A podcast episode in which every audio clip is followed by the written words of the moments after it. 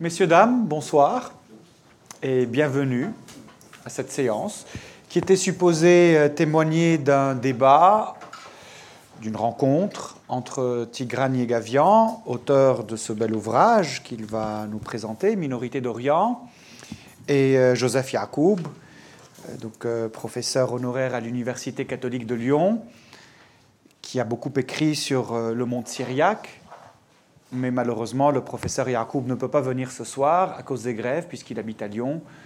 Donc sa présence parmi nous l'aurait empêché de pouvoir rentrer, ce qui aurait été vraiment dommageable pour lui. Donc euh, excusez euh, ce changement de programme, mais donc euh, Tigran aura la responsabilité non seulement de parler de son ouvrage, mais parler des éventuelles thèses de Yacoub qui seraient critiques de son ouvrage.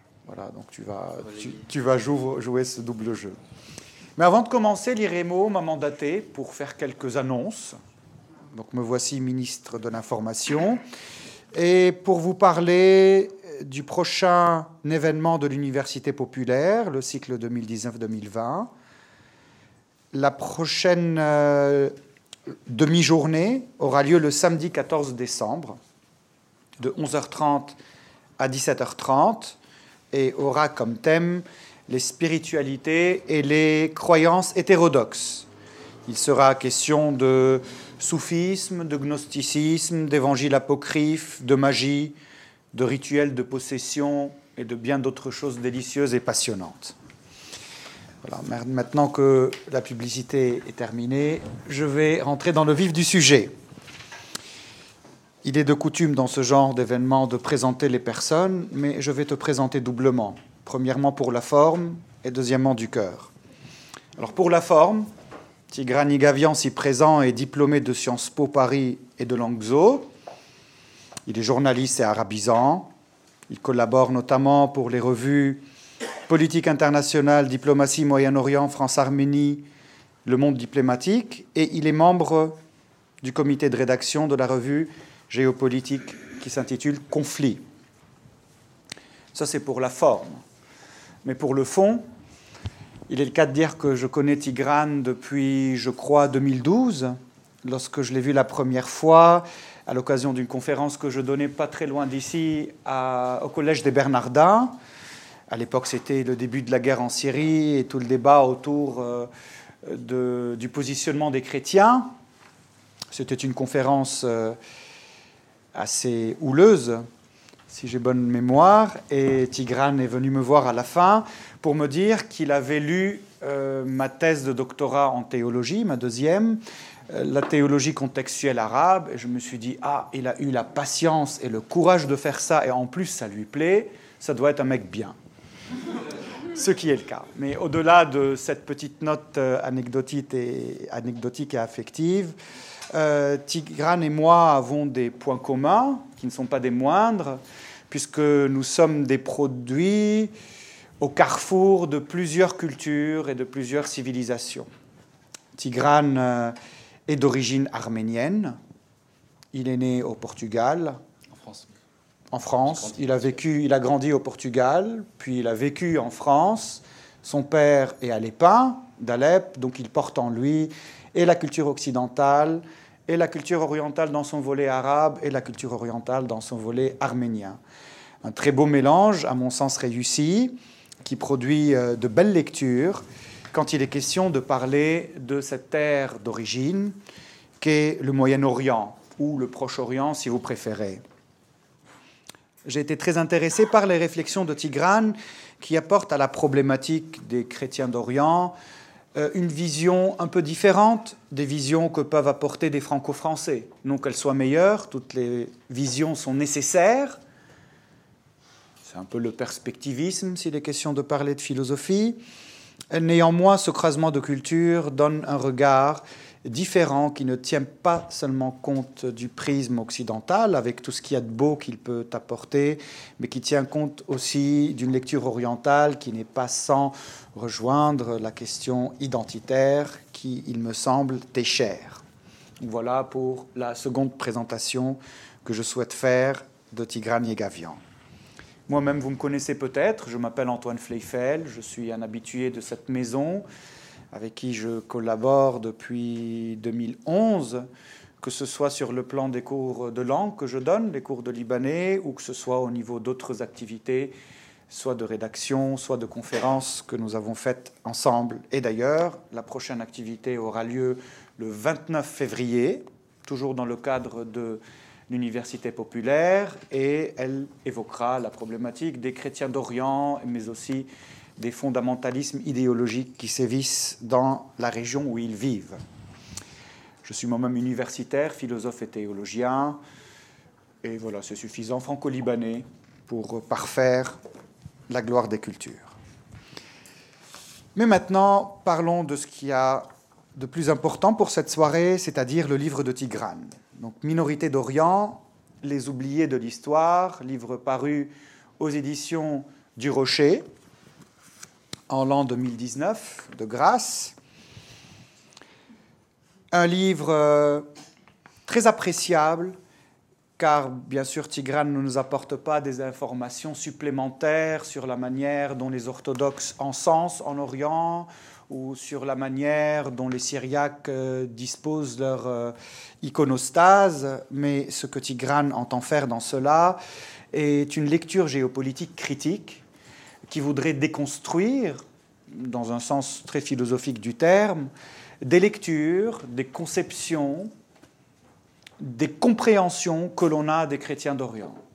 Des lectures et des constructions qui dépendent et de l'Occident, notamment le XIXe siècle avec ses célèbres instrumentalisations géopolitiques, des constructions qui dépendent des chrétiens d'Orient eux-mêmes, qui parfois peut-être lisent leur présence d'une manière pas tout à fait adéquate, et des conceptions aussi qui relèvent de certaines écoles de compréhension de l'Orient, notamment des écoles orientalistes. Donc euh, c'est ce qu'il me semble être l'une des choses les plus importantes que tu apportes dans ton ouvrage, donc cette lecture critique et de déconstruction. D'autant plus euh, que, en le faisant, tu nous apportes des éléments qui n'ont presque jamais été traités, ou même jamais été traités, dans les livres, qui sont assez nombreux quand même depuis au moins une décennie sur les chrétiens d'Orient, à savoir des détails sur des aspects qu'on aime un peu taire en France, c'est-à-dire les milices chrétiennes qui existent en Syrie, d'un côté ou de l'autre, du côté des régions sous contrôle de l'État syrien ou de l'autre région sous contrôle euh, des Kurdes, et d'autres réalités euh, qu'on aime mettre de côté parce que ça ne correspond pas à une image idéale qu'on a de ces chrétiens d'Orient, toujours victimes de cet islam méchant et parfois du sionisme qui se cache derrière leur Bethléem. Donc une lecture qui se veut réaliste, déconstructive, mais aussi déconstructive, mais aussi pleine d'espérance parce que tu termines ton ouvrage sur un certain appel de réfléchir de rechef la présence des chrétiens d'Orient et dans le cadre de cette réflexion qui touche principalement le Moyen-Orient, réfléchir aussi la question de la diaspora qui a beaucoup de choses à apporter. Donc euh, voici euh, grosso modo ce que j'ai pu percevoir de, l'essence de cette problématique. Mais maintenant, euh, je vais te donner la parole. Et la première question, qui est une certaine introduction à ce que tu vas nous dire, est la suivante. Pourquoi as-tu rédigé cet ouvrage? Ah, Merci Antoine pour cette présentation des plus exhaustives et merci à l'IREMO et à vous tous d'être présents. Euh, se trouve que c'est un vrai défi, presque une gageure, d'écrire euh, sur cette question des chrétiens orientaux ou chrétiens d'Orient, c'est selon, après euh, le livre de Jean-Pierre Vallogne. Le livre de Jean-Pierre Vallogne qui est paru en 1994 chez Fayard, qui a pour titre Vie et mort des chrétiens d'Orient. Je répète, Vie et mort des chrétiens d'Orient, qui est une vraie somme, une somme académique, une somme d'érudition, qui est à ce jour n'a pas été dépassée. je pense qu'il n'y a pas d'ouvrage de référence qui peut égaler Valogne. Alors même si on n'est pas tout à fait, euh, même si on reconnaît que c'est une somme euh, une référence incontestable, il est difficile des fois, surtout quand on a le parcours qu'on a, qu'Antoine a, euh, de, partager certaines, des conclusions de Valogne. Puisque parmi les, conclusions de, cet ouvrage, il y a cette, inexorable comment dire, euh, chronique d'une disparition annoncée. Euh, donc Vallon, lui, euh, il plaide pour une mort lente, pour une hémorragie inexorable, latente de, la chrétienté en Orient. Et il va même jusqu'à dire que c'est une bonne chose pour l'Occident, puisque les chrétiens orientaux vont enrichir le patrimoine, euh, le patrimoine culturel de l'Occident.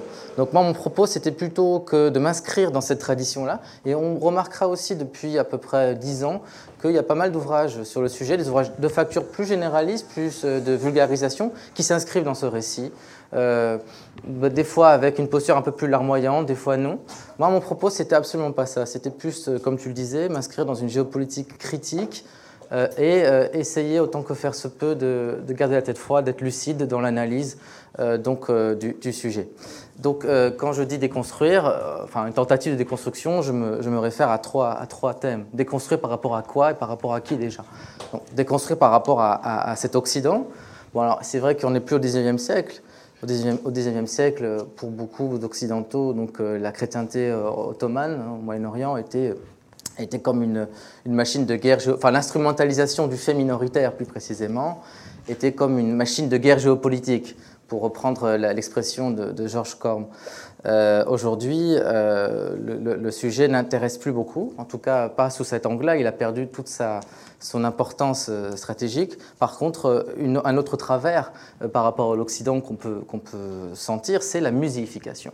C'est de faire des chrétiens, en fait, des gardiens d'un musée à ciel ouvert. Il ne reste plus de chrétiens, mais par exemple, euh, une des images les plus parlantes, c'est euh, le sort de la chrétienté en Palestine, où euh, maintenant il reste pratiquement plus de, chrétiens et on organise des, croisades pour seniors où les messes sont célébrées par un clergé expatrié. Donc c'est cette image-là un petit peu qui est relayée dans, notre imaginaire collectif. Donc déconstruire aussi, proposer un bilan critique de l'interventionnisme occidental français, pour ne pas le citer, au XIXe siècle, et voir en quoi en faisant parler, en faisant dialoguer le passé et le présent, voir en quoi l'histoire se répète inlassablement. Euh, aujourd'hui, le lâchage des Kurdes donc dans le nord-est syrien, hier, le lâchage de la Cilicie en 1921, euh, et le lâchage des Assyro-Chaldéens euh, quelques années plus tard dans le nord de l'Irak. Ensuite, déconstruire aussi, et là c'est un sujet, je trouve vraiment, qui mérite d'être creusé et de faire vraiment l'objet de toute une thèse, déconstruire par rapport à eux-mêmes, par rapport à eux-mêmes, par rapport aux élites chrétiennes de la région, qui bien souvent sont associés, ont une part de responsabilité dans leur propre malheur.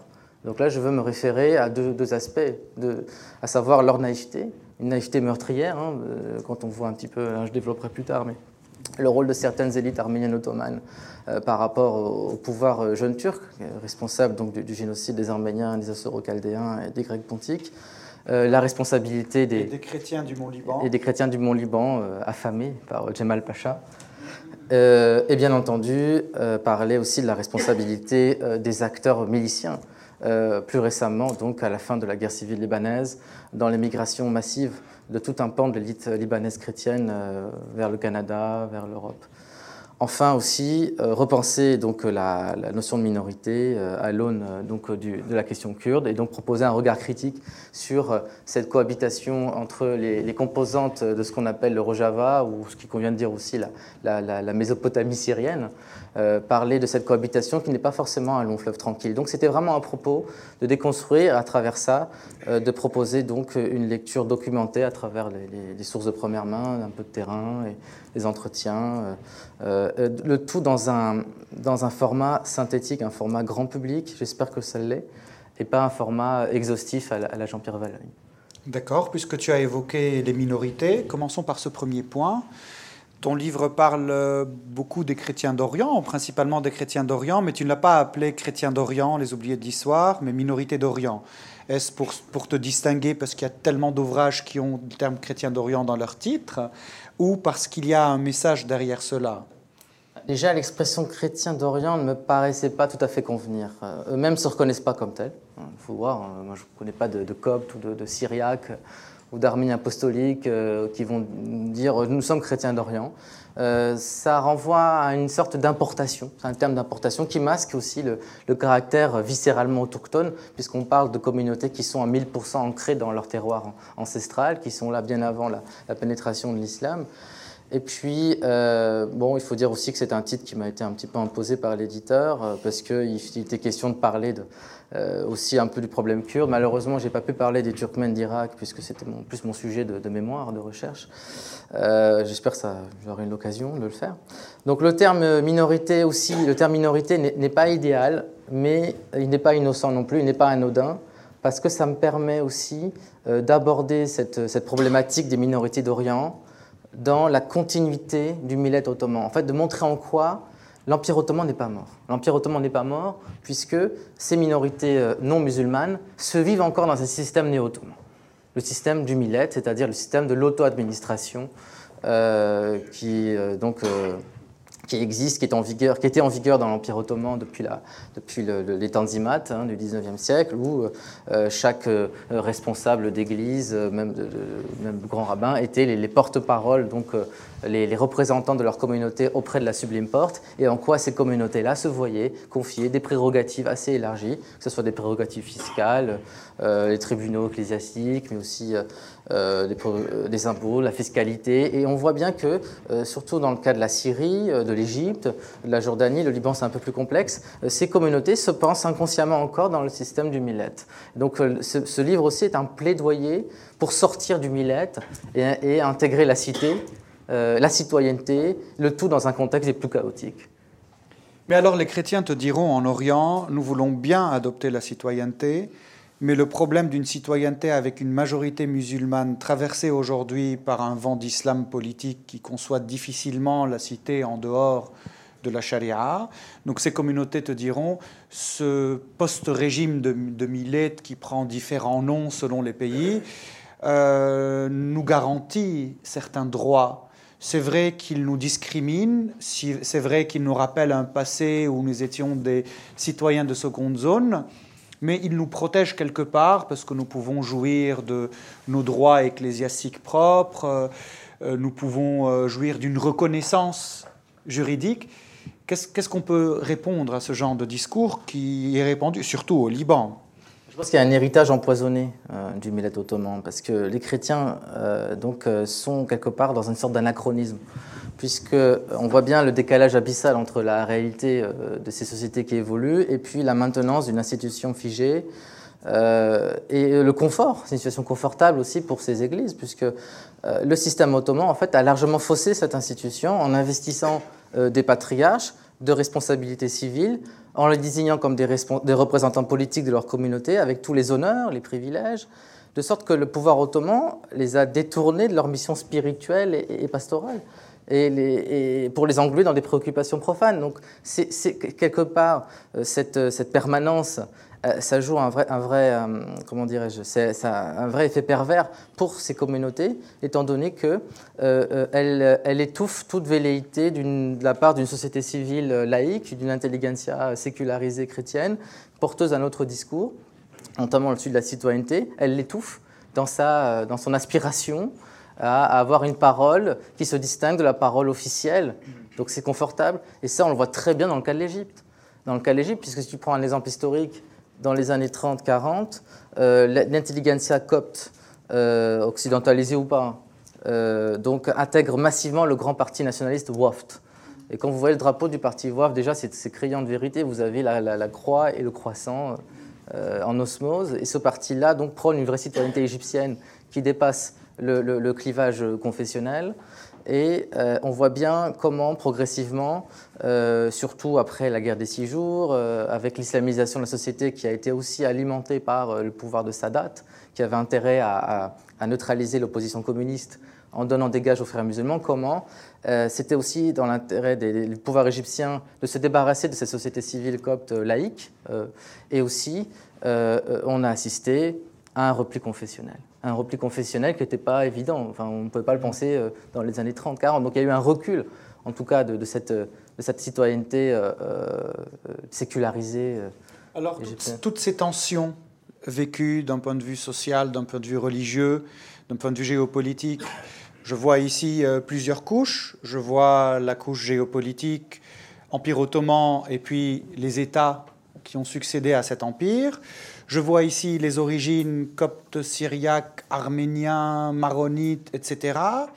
Je vois l'appartenance aux États nouveaux qui ont été créés et je vois des, de grandes questions qui sont à la source de la manière dont on définit cette région du monde, des questions comme celle de l'arabité, de l'islamité, euh, des, problèmes comme ceux du sionisme, du confessionnalisme. À la croisée de tout cela, où est l'identité de ces chrétiens? Comment pouvoir comprendre cette identité qui est en construction permanente, en construction non pour elle-même, mais aussi avec des mythes qui accompagnent ces constructions? Comment pouvoir l'envisager? Déjà, prendre, euh, prendre compte, euh, prendre, euh, comment dire, reconnaître la mosaïque, c'est-à-dire la, première exigence citoyenne, c'est de reconnaître la mosaïque, c'est de reconnaître toutes ces, trajectoires qui font la, diversité d'un Orient menacé, une diversité de plus en plus menacée.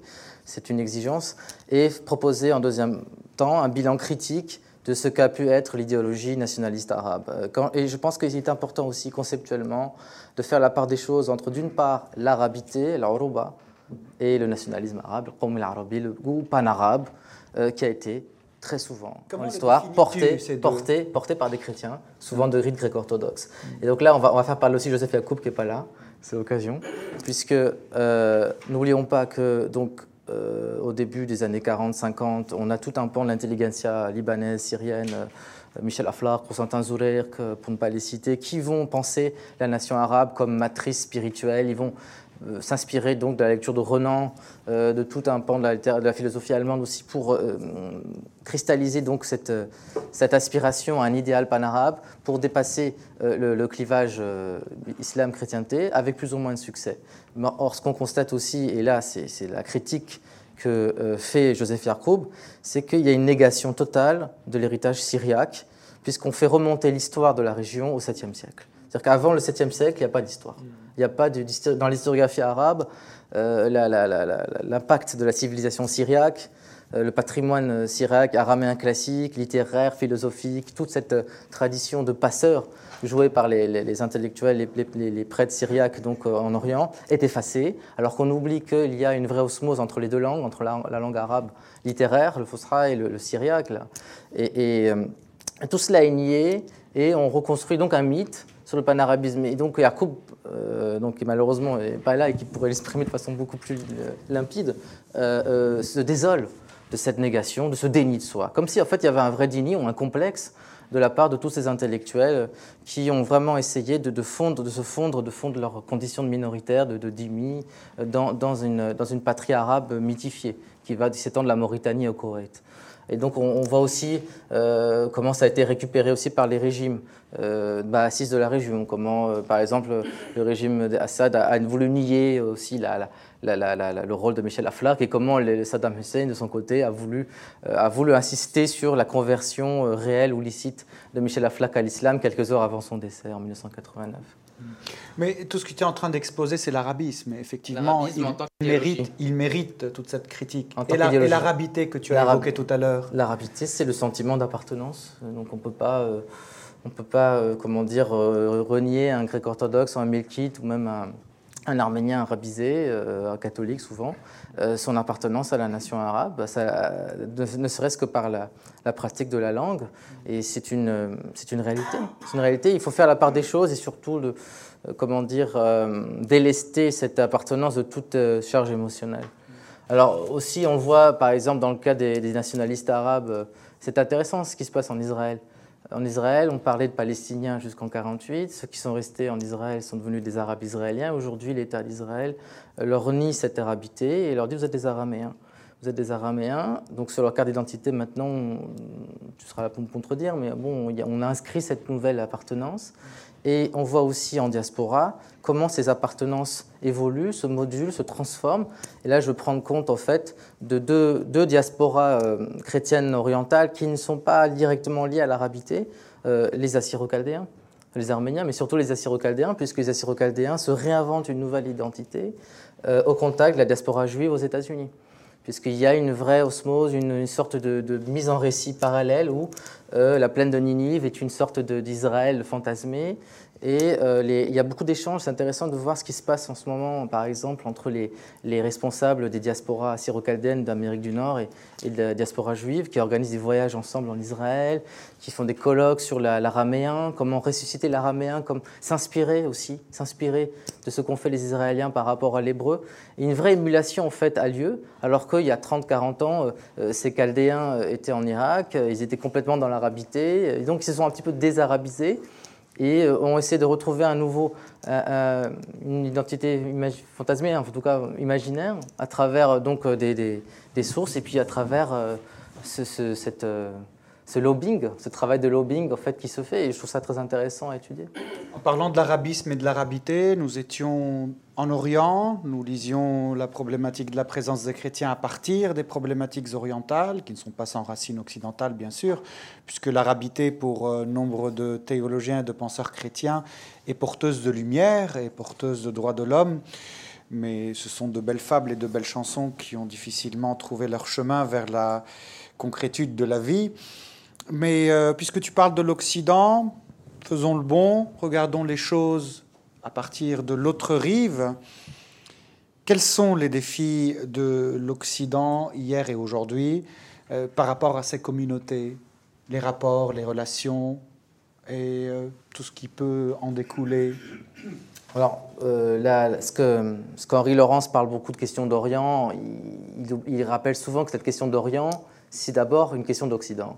Et là, pour, le coup, il, cite l'historien Arnold Toynbee euh, pour dire en quoi cette question d'Orient est une question d'Occident, dans la mesure où il était dans l'intérêt de deux puissances impériales occidentales, la France et la Grande-Bretagne d'une part, et euh, l'Empire russe, euh, donc de, se procurer des communautés clientes, des clientèles locales pour étendre leur sphère d'influence dans un empire ottoman agonisant.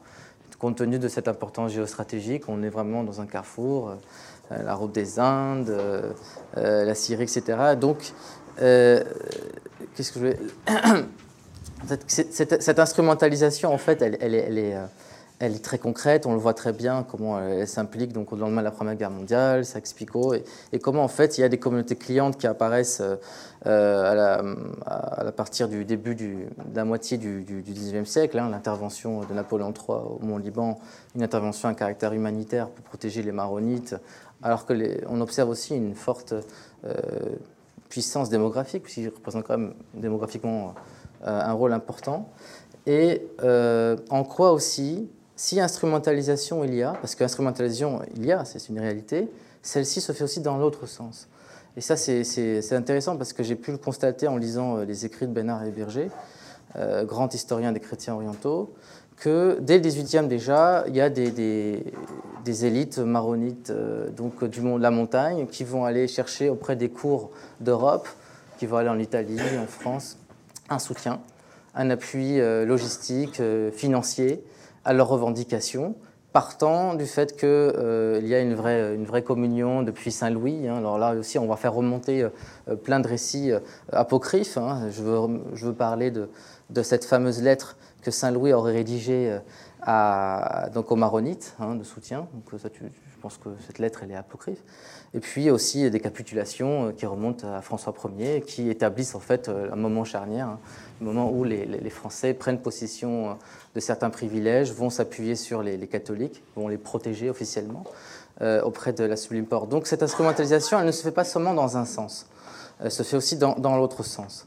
Euh, or, aujourd'hui, ce qu'on peut voir, c'est cette, euh, cette, amitié intéressée, cette, euh, cette, influence que les Occidentaux ont jouée, donc a eu des effets assez funestes hein, dans, la situation des minorités. Et à cette, cette amitié, cet engagement qu'on a pu connaître, a laissé place une indifférence totale, puisqu'on voit bien qu'aujourd'hui, euh, ce qui se passe en Syrie notamment, euh, c'est que les, chrétiens d'Orient, même les Kurdes, euh, les Druzes, les Alaouites, ne pèsent pas grand-chose par rapport au poids considérable que jouent les monarchies, les pétromonarchies arabes vis-à-vis donc de, nos diplomaties, de nos chancelleries. En plus, il faut ajouter aussi un autre point important. jadis, donc à l'époque des, Levantins, à l'époque où donc la France pouvait s'appuyer sur tout un, tout un relais de, de, de communautés de, urbaines, euh, levantines, polyglottes, qui parlaient français, italien, donc euh, d'Alexandrie jusqu'à Antioche. Aujourd'hui, les chrétiens ne sont plus des médiateurs. Ils ne sont plus un pont entre l'Orient et l'Occident. C'est fini. Donc on est dans une autre séquence. Qu'est-ce qu'ils sont pour l'Occident aujourd'hui? Ils sont des, des, objets muséifiés. On voit de muséification. Et donc c'est ça le, le, le pari, au fait, du renouveau chrétien qui doit se poser à l'aune de l'actualité que nous vivons au Liban notamment et en Irak, mais surtout au Liban. C'est euh, s'ils sont plus des ponts, s'ils sont plus médiateurs, qu'est-ce qu'ils sont Hmm. Quelle, est, là, c'est une question ouverte. Hein. suivant ta logique, la question suivante se pose. Aujourd'hui, les discours parlant des chrétiens d'Orient accusent les musulmans d'être responsables de leur érosion. Mais en t'écoutant, euh, ne puis-je pas me poser une autre question? N'est-ce pas principalement l'Occident ou aussi l'Occident qui, euh, du fait de son histoire dès le 19e siècle, est aussi responsable de l'érosion des communautés chrétiennes. Parce qu'aujourd'hui, si je regarde, tu as évoqué la Cilicie tout à l'heure, la responsabilité de la France, il me semble, est directe, accablante. Euh, mais je peux parler aussi d'Antioche, d'Alexandrette, je peux parler de tous ces villages chrétiens sur la frontière entre la Turquie et la Syrie, ou euh, au croisement aussi de la frontière avec l'Irak. Qu'est-ce qu'on peut dire de cette responsabilité occidentale, sujet très sensible aujourd'hui euh, parce que dans un certain imaginaire, l'Occident protège les chrétiens. Or, euh, pour ne mentionner qu'un événement très récent, c'est-à-dire l'intervention américaine en 2003, rien n'a fait plus de tort aux chrétiens d'Irak, même pas l'État islamique, que cette intervention qui a sapé vraiment l'un des derniers l'un des derniers éléments leur permettant de subsister sur leur territoire. Et les, chiffres, les chiffres le disent. On est passé de 1 200 000 à 1 400 000 chrétiens avant 2003. Maintenant, on en est peut-être à 300 000. Donc, euh, si tu peux me dire ce que tu penses de cette question, et poursuivre en nous parlant de la problématique de la démographie chrétienne, une problématique tellement sensible et qui fait tellement d'encre. Bah, déjà, il faut pour répondre à cette question, je pense qu'il faut réfléchir à, cette phrase de notre ami euh, philosophe euh, franco-libanais Mouchir Aoun qui dit Les chrétiens d'Orient souffrent un double martyr le martyr de l'accusation injuste et le martyr du déracinement volontaire. martyr de l'accusation injuste, et là on fait allusion à plusieurs siècles d'interventionnisme occidental qui ont fait que les chrétiens euh, sont passés aux yeux de la majorité musulmane comme une cinquième colonne. Et ça, on le voit très bien dans le cas de l'Irak en 2003. Euh, la référence euh, donc aux croisés. On va se battre, on va éliminer, on va s'en prendre aux plus faibles, aux plus, aux plus vulnérables. Euh, c'est une, une, constante, c'est quelque chose qu'on observe vraiment à, tous les, à toute séquence d'interventionnisme de, de, occidental en Orient, même à l'époque ottomane. les Arméniens ont cru naïvement que l'Arménie occidentale, donc l'Anatolie, euh, à la fin du XIXe siècle, allait connaître le sort des Balkans, c'est-à-dire qu'il y aurait un interventionnisme occidental.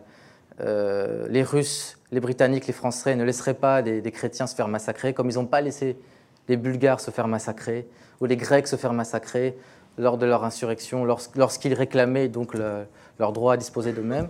Et ils ont cru naïvement qu'en en multipliant des actions euh, d'éclat, d'autodéfense. De, je, je, pense à un événement très, très, très, très précis, la prise de la Banque ottomane en 1896 par un commando arménien. Et cette banque ottomane, qui, qui représentait tous les intérêts donc euh, franco-britanniques euh, en Empire ottoman, était une, vraie bombe à retardement. Et, et on voit bien ce qui s'est passé. il y a eu quelques protestations, quelques négociations. On a évacué les membres du commando, et puis la population arménienne de Constantinople s'est fait massacrer. Donc il y a euh, de la part donc de, ces certaines élites hein, chrétiennes une méconnaissance euh, déconcertante de leur propre histoire, puisque cette histoire se répète inlassablement. Et les Kurdes font, de même.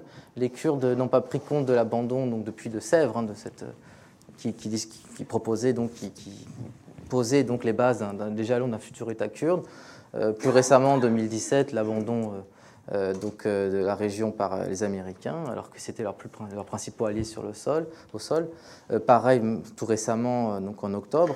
Et ce qui est assez déconcertant aussi, c'est le fait que la France était quand même à 50 km, l'armée française est à 50 km des, je crois j'ai la blouse, je dis une bêtise, mais en tout cas là, le, site de Lafarge, il y avait des unités des forces spéciales qui étaient parfaitement en mesure d'intervenir pour freiner, en tout cas pour intimider l'armée de l'air turque bombarder en fait les, positions kurdes.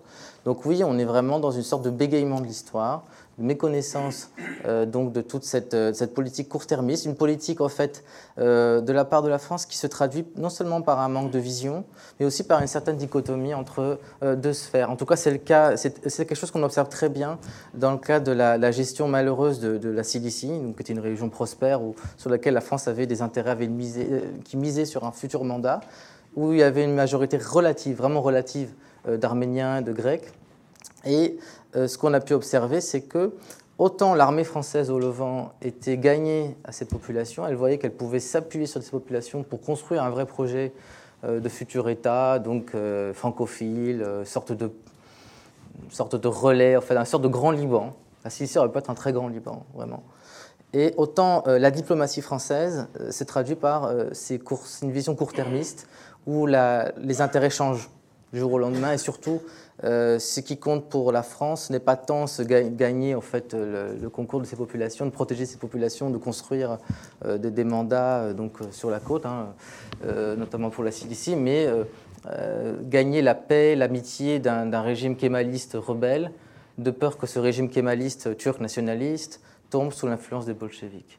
Et donc 1921 est une date sinistre puisque le traité, qu'on parle très peu dans l'historiographie du mandat. On parle très peu de ce traité euh, franco-turc, le traité d'Angora de 1921, euh, a, eu des, responsabilités, euh, on va dire, tragiques, puisque en quelques mois, en hiver, il y a 120 000 Arméniens qui sont obligés d'évacuer la Cilicie.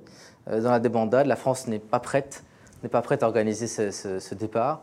Et puis, on perd la Cilicie, ça veut dire que la Cilicie est une région très fertile, une région vraiment qui n'est pas que arménienne, c'est le berceau au fait de toute la chrétienté, hein, Tars, Antioche. Euh, la Cilicie, il y a eu donc des déportations en 1915. Euh, plus d'un tiers des chrétiens, même la moitié, ont pu revenir en 1918 sous protection française. Et là, on les fait repartir trois ans plus tard. Et les derniers vestiges de cette Cilicie, on pouvait les voir à Alep, puisqu'à Alep, un peu Damas, il y avait une communauté arménienne de Cilicie qui avait maintenu euh, ses traditions, ses rites, ses, dialectes, son dialecte, ses mœurs, ses traditions culinaires, etc. Et là, on voit que ce qui se passe à Alep est absolument tragique, puisque euh, à peu près les deux tiers, les deux tiers de la communauté arménienne, de la communauté chrétienne d'Alep sont partis. Donc c'est la fin, euh, ce qui se passe à Alep marque la fin d'une séquence, en tout cas la fin de, l'héritage silicien. En tout cas, c'est comme ça qu'on peut le, le, percevoir. Donc ils sont partis, c'est-à-dire qu'il y a moins de chrétiens à Alep, moins d'Arméniens. Qu'en est-il alors de cette question de démographie? C'est très compliqué de faire parler les chiffres en l'absence de, statistiques euh, précises, mais on peut dire euh, la chose suivante, c'est que, euh, bah, tu le dis très bien dans ton livre aussi, mais au début du XXe siècle, on part sur à peu près 25 à 30% de chrétiens pour toute la région. Moi je dis 20 à 25. 20 à 25, on ne va pas grossir. pas... Aujourd'hui, à peu près 5 5 à 10 Donc, alors là, c'est. Moi je dirais. 5% Moins de 5 Donc là, là, on parle de la proportion. Maintenant, on va parler en chiffre absolu. En chiffre absolu, il y a plus de chrétiens qu'en 1900. Il y en a plus. Après, bon, euh, c'est le cas. bien sûr. Et ça, c'est quelque chose qu'on ne dit pas souvent. C'est-à-dire qu'il euh, y a eu une croissance démographique, certes plus faible maintenant, mais euh, l'Égypte constitue le principal bassin démographique de la chrétienté orientale, avec entre 8 et 9. on n'a pas de chiffre exact, mais c'est un peu moins de 10% quand même des 100 millions d'Égyptiens. Euh, le Liban, un million et demi, non plus. Oui, on, c'est entre un million et demi et deux millions, ça dépend des sources. La Jordanie, euh, entre 500 et 600 000 Non. Non, si, moi j'ai vu 400 000. 200 et quelques mille à peine. Moi j'ai vu 400, 400 000, moi. Nous ne lisons pas les mêmes ouvrages. D'accord. Mais en tout cas, c'est le royaume des chrétiens heureux. C'est le royaume des chrétiens heureux. c'est là où ils se portent le mieux. Alors là où c'est tragique, c'est, bien entendu l'Irak, puisqu'on est passé de, de 1,3 million en 2011 à un peu moins de 300 000 aujourd'hui. Et la Syrie, en, 2011, il y avait à peu près 1,2 million de, chrétiens, essentiellement concentrés sur les, principes, la Syrie utile, les, principales pôles, les principaux pôles urbains, Damas, Alep, Homs, Latakia, et puis la Jaziré. La Jaziré, c'est-à-dire la Mésopotamie syrienne, berceau du peuple syriaque, où ils étaient 180 euh, 000 euh, donc, euh, avant l'invasion de l'État islamique de Daesh, et aujourd'hui à peu près 30 à 40 000. Et c'est là où c'est le plus dramatique, c'est qu'on voit, on voit bien le déracinement dans, dans, la Syrie rurale, puisqu'il y avait une vraie chrétienté rurale euh, donc dans l'Est, la vallée du Kabour, et, donc le, vide sécuritaire, l'occupation de l'État islamique ont vraiment causé des ravages. Alors, certes, il reste encore une chrétienté rurale dans l'ouest, dans la région de la Wadi Nasara, c'est-à-dire le, le nord, la, la, vallée des chrétiens, dans le, gouvernorat de l'Attaqué, dans l'ouest de Homs ou des villages même mixtes. Euh, mais euh, ça reste, euh, ça reste inquiétant puisque la Syrie avec l'Égypte, voilà, l'Égypte aussi, un pays, vrai, une vraie chrétienté rurale aussi en Haute-Égypte, la plupart des chrétiens sont maintenant concentrés, concentrés dans, dans les principales villes. Hmm. Mais donc cette démographie est en mutation continuelle. à l'étranger pour ceux qui émigrent et à l'intérieur pour ceux qui quittent les campagnes. Et, euh, et avec leur départ, il y a un christianisme, une, une, certaine culture chrétienne rurale qui disparaît. Donc puisqu'il y a ces changements démographiques, avec une diminution de la proportionnelle, mais pas du nombre absolu, comme tu l'as très bien dit, est-ce qu'on doit fonder leur présence sur ce poids démographique, parce que jadis c'est ainsi qu'on a pensé la question. Euh, la création du Liban est fondée sur le poids démographique des Maronites, et dans d'autres pays aussi, on tenait compte de leur poids démographique pour leur donner des droits ou pas, pour gonfler leur participation au gouvernement, je pense à la Jordanie ou à l'Assemblée du peuple ou pas. Donc euh, est-ce que leur présence doit être fondée sur cette question de la démographie et de la proportion pour trouver quelle place donner à cette minorité qui représente allez, 5, 10 ou 15% de la population Ou est-ce que c'est autre chose qui devrait être En posant cette question, je pense à cette prise de conscience nouvelle ou renouvelée qui a lieu dans le monde arabe depuis 2011, cette euh, prise de conscience renouvelée qui met en avant la citoyenneté et qui veut en finir avec tous les avatars post-ottomans ou post occidentaux, parce que l'Occident aussi nous a fait hériter une vision très confessionnelle et religieuse des choses. Tu parles de très belles, tu dis de très belles choses sur cette question. Qu'est-ce que tu peux nous en dire davantage dans le cadre de tout ce contexte mouvementé depuis 2011 qui n'en finit pas? Il y a une très belle phrase de l'écrivain libanais euh, Rachid Daif qui avait dit un jour lors d'un colloque, euh, il est chrétien lui-même, je ne veux pas être pensé comme minorité mais comme nuance. Et je pense que c'est très important. C'est-à-dire que euh, quand on parle de minorité versus majorité, on est dans l'importation de l'État-nation. Ça sous-entend la territorialisation du fait chrétien. Et on voit bien que toutes les tentatives euh, artificielles ou, réelles de, territorialiser, de sanctuariser, de sanctuariser la présence chrétienne en Orient, c'est vous un échec. Euh, déjà le Liban, dans la guerre civile libanaise, on a un réduit chrétien de 1000 km entre Beyrouth Est et Batroun. oui, mais ce n'est pas la taille qui compte, mais, mais, oui, c'est la distance qui sépare la terre du ciel, tu as raison. C'est la force spirituelle, c'est vrai. Mais, mais, toutes les tentatives d'ériger de, en fait un, État ou un territoire, même en Irak, à la plaine de Ninive, euh, sont, des, ont été des échecs euh, lamentables. Donc il y a eu une phrase de, Jean-Pierre de, Colossimo qui disait euh, c'est comme des bantoustans, en fait, c'est des bantoustans, en fait, euh, aussi aisés à garder qu'à détruire. Et, on voit bien aussi dans le cas de la plaine de Ninive, où il y avait un projet d'autonomie chrétienne sous protection kurde qui a échoué. On voyait bien que dans le cas, justement, là on en parlera peut-être plus tard, que de la, part des, acteurs politiques kurdes, hein, je peux surtout parler du Parti démocratique du Kurdistan de Barzani, il y avait une tentative de coopter ces chrétiens, en fait, pour faire leur, leur supplétif, mais absolument pas de projet d'autonomisation.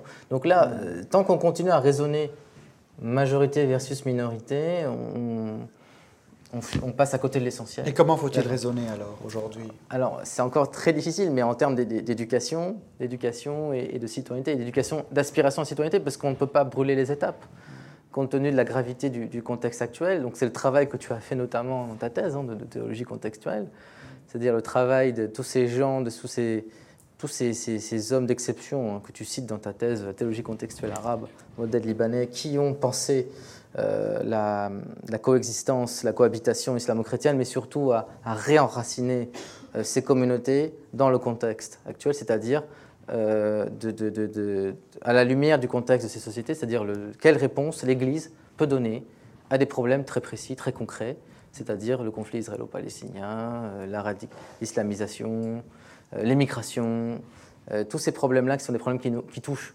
les, Nous en parlerons tout à l'heure des solutions. mais pour le moment, je voudrais savoir si, dans le cadre de tes réflexions, tu crois que la citoyenneté est plus envisageable aussi, tenant compte de la prise de conscience nouvelle que j'évoquais tout à l'heure, des nouvelles générations? Et lorsque je, prends cette nouvelle, lorsque je parle de cette nouvelle prise de conscience, je ne parle pas que des chrétiens, parce que dans les communautés musulmanes et même dans les communautés chiites, même dans celles de l'Irak, il y a un ras-le-bol de l'instrumentalisation religieuse du politique. Et il y a cette volonté prononcée chez les jeunes générations qui, ont aujourd'hui 20 ans ou 30 ans qui conçoivent les choses différemment. Donc, est-ce que dans tes lectures euh, et, dans tes études, tu trouves euh, une amélioration ou un espoir ou une brèche dans ce sens? Est-ce qu'on peut espérer? On est habitué, on est habitué à, comment dire, à considérer le phénomène donc, euh, chrétiens comme une, hémorragie inexorable, latente, un vrai désespoir, un horizon bouché. Alors, ce qui est, ce qui est intéressant à observer, notamment si on, on se penche sur le cas irakien, l'Irak est un pays qui a vraiment le plus souffert. c'est vraiment dans, leur chair. Euh, ce qui reste de la communauté chaldéenne, parce que la première église d'Irak, c'est les Chaldéens. Après, bon, on parle des Assyriens, on parlera des, des Syriaques, mais euh, cette communauté chaldéenne est elle-même traversée par des clivages très intéressants. Parce que d'une part, tu as le patriarche, le cardinal Louis Sarko, qui lui, le principal, la principale autorité euh, chrétienne du pays, euh, se voit un petit peu comme le Sistani des chrétiens. C'est-à-dire que lui, il a comme référence l'ayatollah Ali Sistani, le, le donc, qui est la principale autorité de l'islam chiite en Irak et qui est suivi aussi hors d'Irak. Mais... Et lui, il se voit un petit peu comme le pendant chrétien de Sistani. Et on voit aussi comment euh, ce qui reste chrétien en Irak, notamment à Bagdad, à Bassora, mais surtout à Bagdad, s'entre-déchire euh, sur des histoires de quotas, de, parce qu'ils ont encore droit à des quotas au Parlement irakien. Il y a des partis politiques qui défendent le patriarcat chaldéen, et puis euh, des, députés ou des, politiciens chrétiens, laïcs, qui aspirent à un autre discours et qui s'entre-déchirent justement. Et ça, c'est quelque chose que, j'ai appris parce que euh, je pensais vraiment que cette communauté chrétienne, elle faisait bloc hein, autour du patriarcat, du patriarcat surtout compte tenu de la gravité du contexte irakien. Parce que là, on parle vraiment d'un contexte de vie ou de mort, où il y a une vraie, il y a une vraie comment dire, une actualité vraiment dramatique qu'on ne va pas aborder de la même façon qu'on soit en Égypte ou au Liban. Et donc, euh, il y a euh, une vraie réflexion aussi sur la sécularisation et la, et la sortie de la, de, du millet, puisque c'est un peu comme ça que, que c'est interprété. En tout cas, c'est comme ça que la problématique, elle peut se poser. Donc, euh, il y a une c'est une image beaucoup moins sacrée et beaucoup moins idéale que tu nous dresses des chrétiens. Lucide. Oui, tout à fait. Euh, et donc ces chrétiens ont porté les armes. Je ne parle pas seulement de la guerre libanaise, parce que c'est quelque chose qui est classique aujourd'hui, mais les chrétiens ont porté les armes en Irak pour défendre la plaine de Ninive et Karakosh, mais surtout en Syrie, d'une manière plus développée et de manière qui pourrait paraître comme contradictoire, parce que tous les chrétiens n'ont pas porté les armes, peut-être contre le même ennemi, l'État islamique, mais euh, pas avec les mêmes a priori. Peut-être que leurs a priori étaient différents. C'est l'une des choses euh, très précieuses euh, que tu évoques dans ton livre, puisque tu nous apportes des informations peu disponibles en langue française, ou je crois presque pas. Est-ce que tu pourras nous éclairer sur ce point, s'il te plaît? Oui, il y, a tout un chapitre sur les, milices dans le livre. Pourquoi? Parce que je trouvais que c'est important quand on parle de l'évolution de la crise, de la, guerre en Syrie et, l'Irak, euh, même si les acteurs chrétiens sont des acteurs vraiment secondaires dans cet échiquier, ils ont quand même été rattrapés par le, phénomène milicien, puisque la Syrie est un pays qui s'est complètement donc, est tombé dans le dans cette la société est milicienne vraiment et donc, euh, le fait est qu'à partir de 2011, on voit très bien que l'armée régulière, l'armée de Bachar el-Assad, on dit dans les médias, euh, 2012 n'est pas en mesure de tenir tous les fronts. Il y a trop de fronts, donc à la fois internes, externes.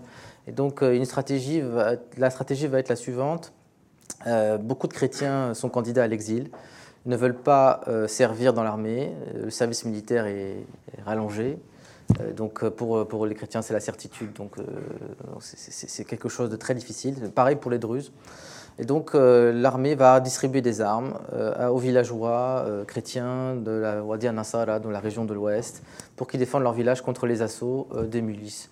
Euh, souvent salafistes, djihadistes, en tout cas parrainés par le, Qatar et la Turquie et l'Arabie saoudite. Donc ça, c'est une option, c'est une stratégie qui va fonctionner. Mais là, quand on parle de ces gens-là, on ne parle pas tellement de milices, mais plutôt d'unités combattantes qui sont affiliées à l'armée, pas, directement, mais en tout cas qui défendent leur village, qui défendent leurs biens, leur, leur famille. Et ça, permet donc à, l'armée syrienne de respirer un petit peu en, déléguant euh, à ces, hommes donc, euh, qui sont complètement loyalistes, qui sont loyaux vis-à-vis de Damas. Ça, c'est un point. Euh, et là, ce qu'on observe, et c'est très intéressant parce que ça, rejoint la fracture euh, euh, ethnique, ethno-confessionnelle de la Syrie, c'est qu'il y a d'une part les chrétiens de l'Ouest, de la Syrie dite utile, c'est-à-dire l'axe Damas, Homs, Hama, Alep, l'attaqué, qui eux sont loyaux, loyalistes, qui se battent donc dans des unités combattantes, des milices ou des. Combien y en a-t-il?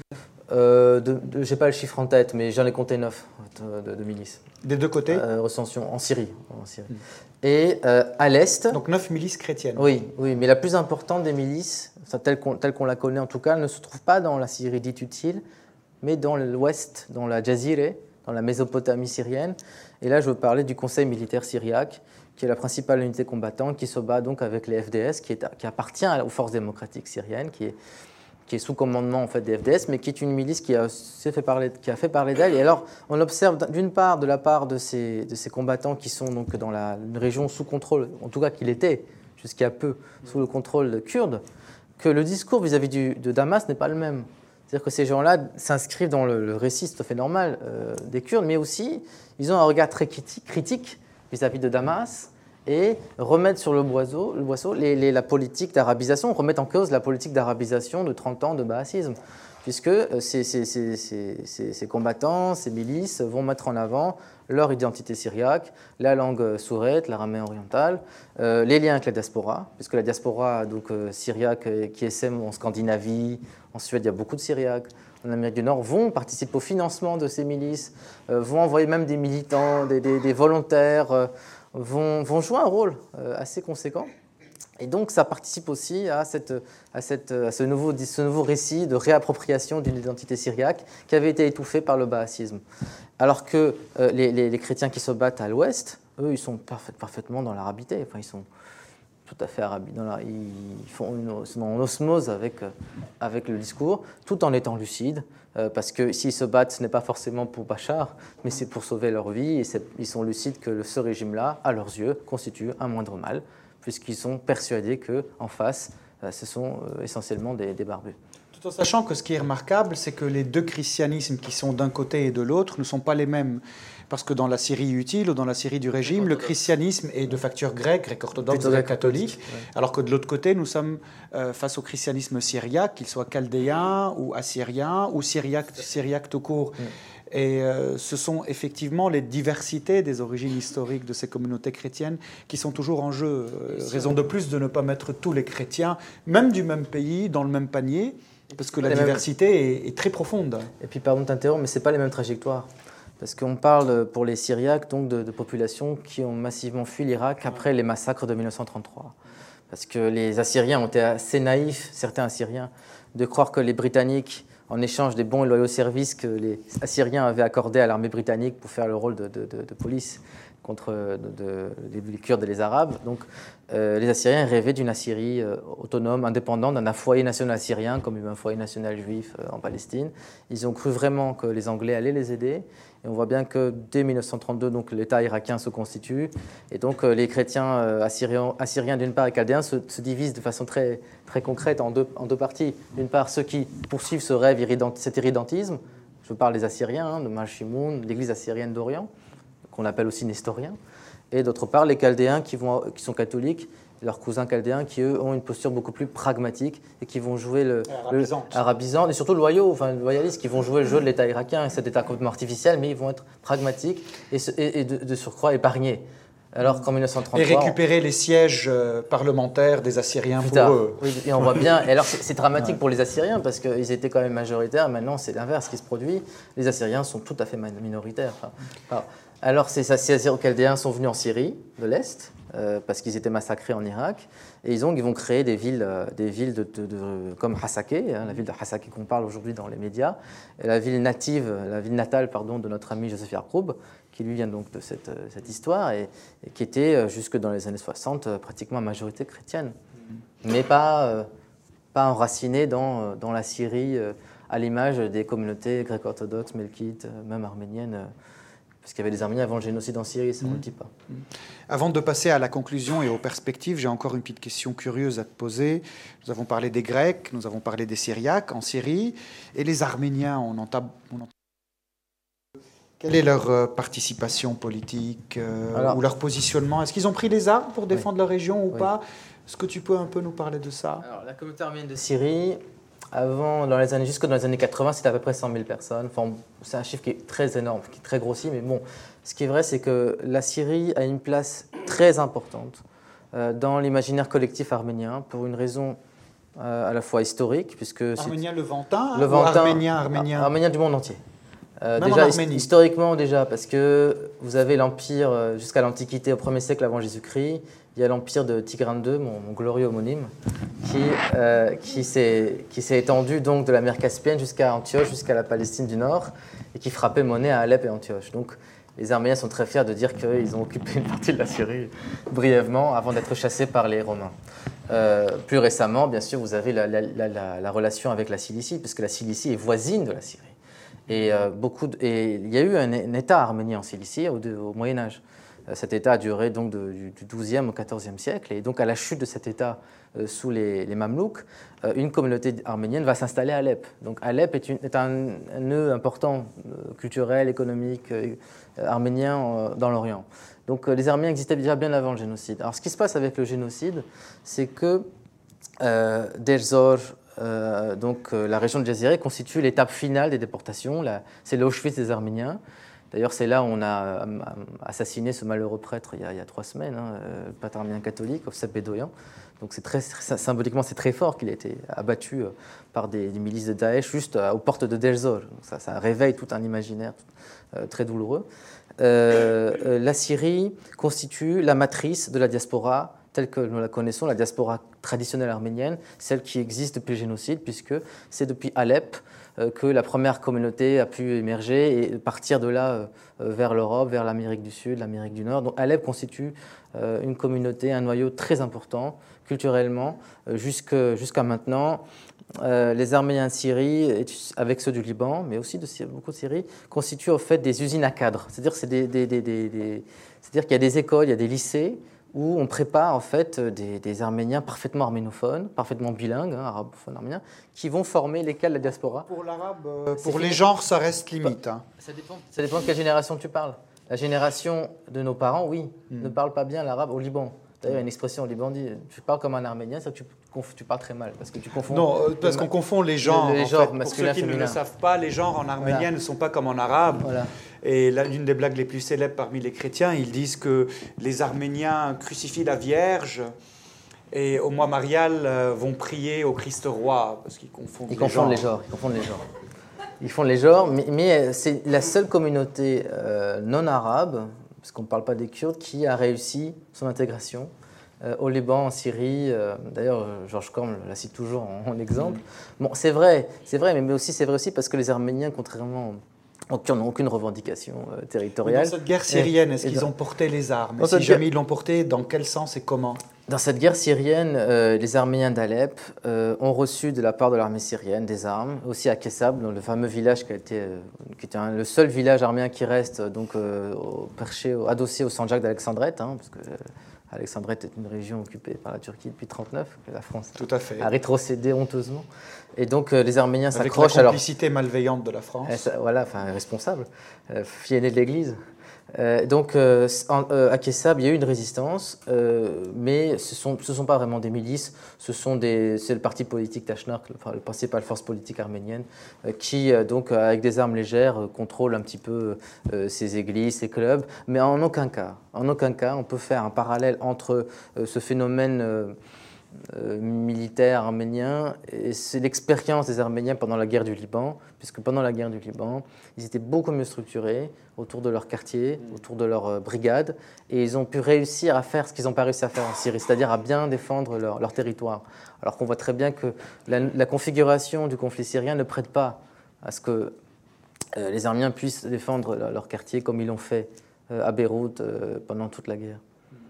Alors tout ce que tu nous dis, est triste et inquiétant. Néanmoins, tu gardes de l'espoir. Et cela, on peut le constater vers la fin de ton livre. C'est peut-être euh, euh, l'analyste qui prend un peu une pause euh, pour donner la main aux chrétiens qui espèrent, que sais-je, je te laisse nous le dire.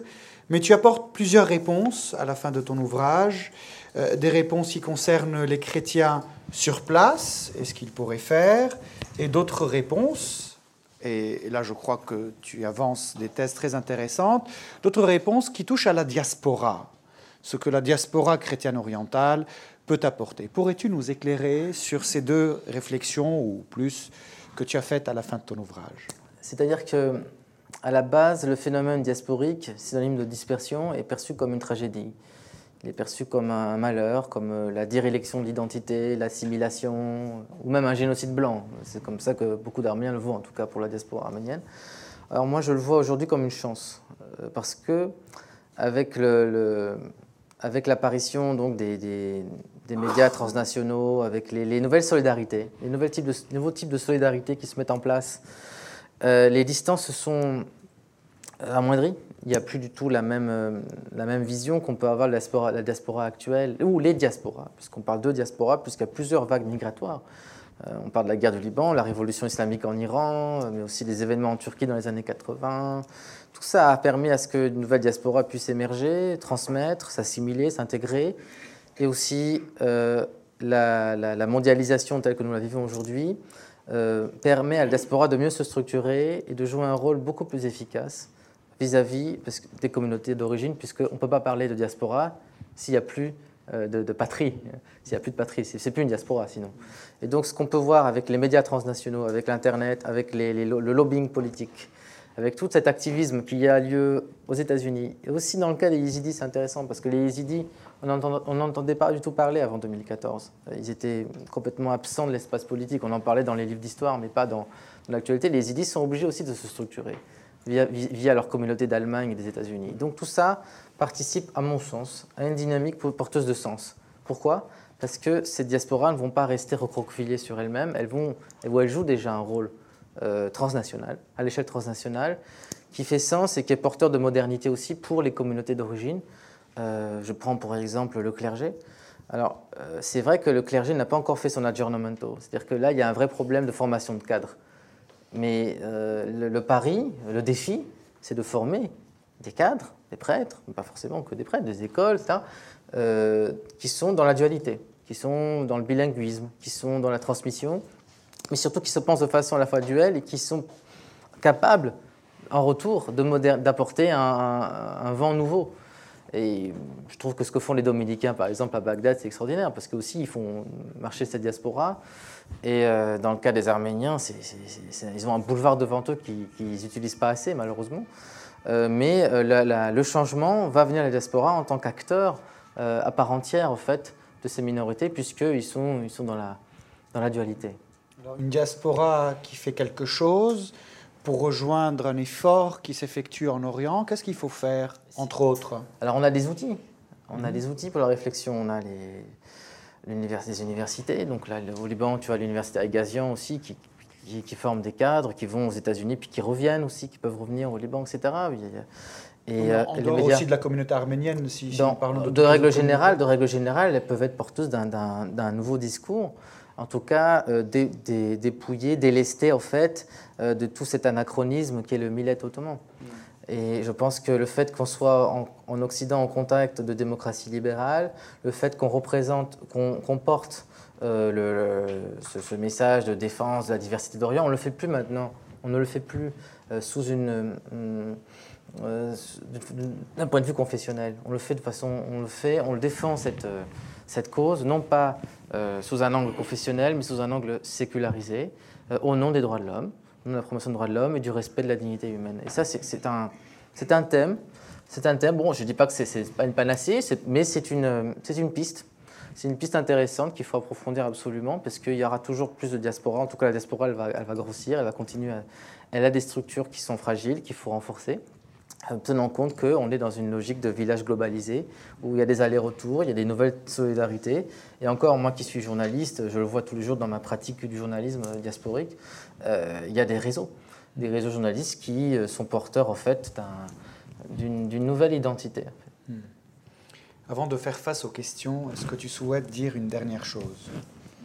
Ben, euh, non, vraiment merci d'être là et puis surtout euh, de, de, oui, le message c'est ça, c'est vraiment ce que je viens de dire, c'est de ne pas défendre les chrétiens d'Orient ou les Druzes pour, parce qu'ils sont chrétiens ou parce qu'ils sont, sont Druzes ou alaouites ou turkmènes ou quelle que soit leur, leur, confession, mais aussi en tant que en, membre d'une diversité menacée, en tant qu'humain, que, euh, victime en fait de, de la barbarie, de, l'arbitraire et, promouvoir en fait la diversité au nom de au nom des droits de l'homme. Vraiment de, de, séculariser euh, cette, cette, question tant qu'on peut le faire et qui n'est pas qu'une affaire de soutane, qu'une affaire de citoyenneté, Et c'est ça qui, qui pour moi est, un, vrai enjeu et c'est le pourquoi du livre. Merci beaucoup, Merci